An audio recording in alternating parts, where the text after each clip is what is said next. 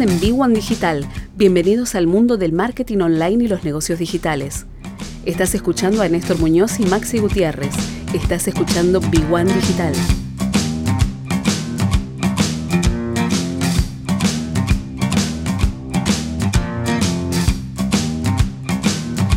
Sí, sí, bueno, hay, hay tantos eventos que paralizan. Vos sabés que leía algo que hemos hablado vos y yo. Digo, a veces uno pasa mucho tiempo para que se haga eco, ¿no? Pero hemos hablado durante un año entero la posibilidad de que, por ejemplo, la ciudad de Buenos Aires de alguna manera salga a apoyar a, los emprendedores, ¿no?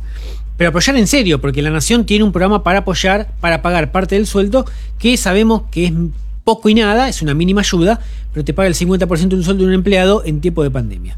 Pero en la legislatura porteña eh, se presentó un proyecto para proponer subsidios para los comerciantes que no pueden pagar el alquiler y para los empleados. Eh, que es un proyecto de ley para asistir económicamente a comerciantes no propietarios de la ciudad de Buenos Aires.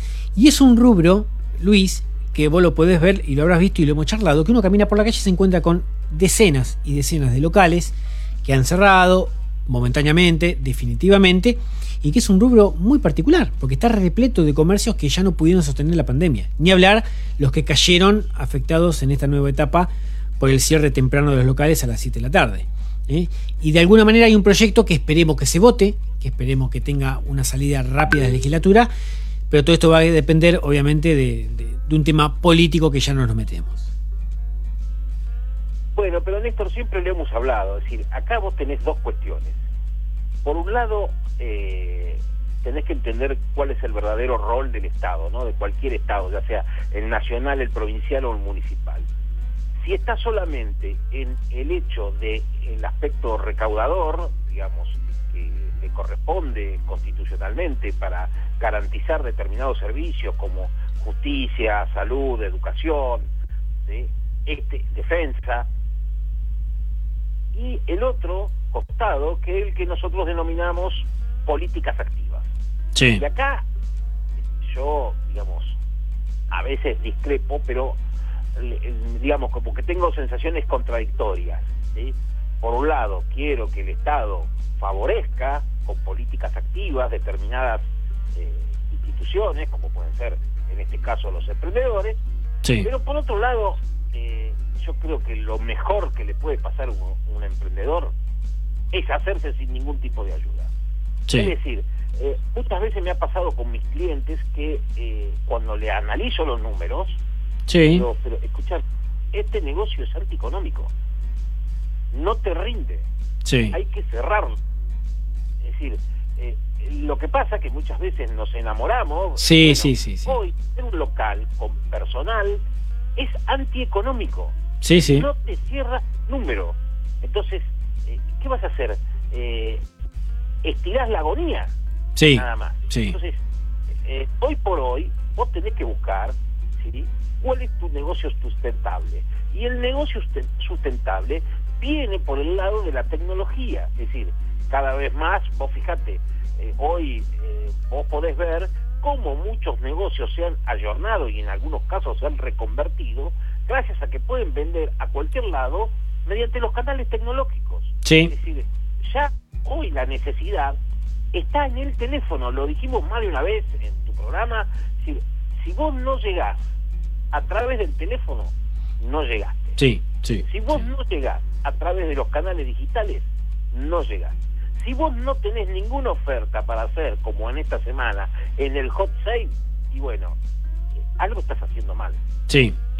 Sí, el, el emprendedor tiene que tener esta idea creativa que es lo que caracteriza a los emprendedores argentinos, de saber sobreponerse a todas las realidades, porque este año tenemos la pandemia, pero otros años hemos tenido eh, la crisis del, del dólar, hemos tenido la otra crisis, la crisis de la sequía, la crisis de las inundaciones, es decir, eh, yo desde que tengo uso de razón y que empecé en el mercado laboral, te estoy hablando del año 1978, la primera palabra que escuché fue de siempre crisis. Sí. O sea que Sí. la crisis no, no, no es que es de ahora, la crisis es eterna. Sí, Para sí, el sí, vivir en crisis. Sí. No sabe vivir de otra forma que no sea en crisis. Sí. Con lo cual ya está totalmente acostumbrado a buscar nuevas formas de sobreponerse a las crisis. Justamente en donde el argentino fracasa es donde no hay crisis. Sí, sí, sí, sí, sí. Yo lo que le digo a los emprendedores, muchachos, eh, traten de ver cómo pueden sobrellevar su negocio sin la ayuda del Estado. ¿sí? Después, si en tu proyecto el Estado te impulsa porque vía una exención impositiva, vía un subsidio, te ayuda a lo que nosotros llamamos apalancarse, es decir, una sobretasa de ganancia, eso va a estar mucho mejor. Pero el primer número que vos tenés que hacer es sin ayuda. Sí. Porque tenés que saber si tu negocio rinde o no rinde. Sí, Probablemente, digamos, si vos me dijeras, mira, este, vamos a hacer un subsidio para comprar este, computadoras de última generación, y te puedo admitir eso. Vamos a tener un subsidio para que haya más fibra óptica, y, viste, digamos, pero el camino viene por ahí, viene por la tecnología. Sí, sí, sí, sí. hoy por hoy el servicio va a estar tanto como el producto, vale tanto como el producto. Fíjate que mayormente, eh, te digo porque dos de mis hijas trabajan, digamos, en el mundo desde acá de Buenos Aires. Sí, sí, sí. Entonces, ya, digamos, tu mercado es el mundo, no es, por supuesto que hay necesidades locales que vos tenés que satisfacer, pero el mercado está en el mundo, ya tenés que dejar de mirar solamente tu propio ombligo. ¿sí? Vos tenés que buscar productos que sea rápidamente adaptable a las necesidades de las personas que están acá, pero pueden estar en cualquier otro lugar. Sí, sí, sí, sí. Bueno, de, hablando con un comerciante, cierro el tema cortito, me decía, yo antes no tenía que estar tan atento a muchas variables económicas que se pueden dar dentro de un mes, ni hablar cuando proyecto a los tres o seis meses dentro de mi negocio. Un negocio en la calle, eh, en cualquier barrio de la capital federal o del AMBA. Le digo, pero está bien, pero ¿qué, ¿qué, cambió de antes? Las cuentas son las mismas. Me dice, no, no son las mismas. Hoy tengo que tener en cuenta cuánto va a ser el porcentaje de aumento del alquiler que antes no pasaba, cuánto los servicios públicos que durante mucho tiempo, obviamente que estaba mal que haya sido así, pero cambió.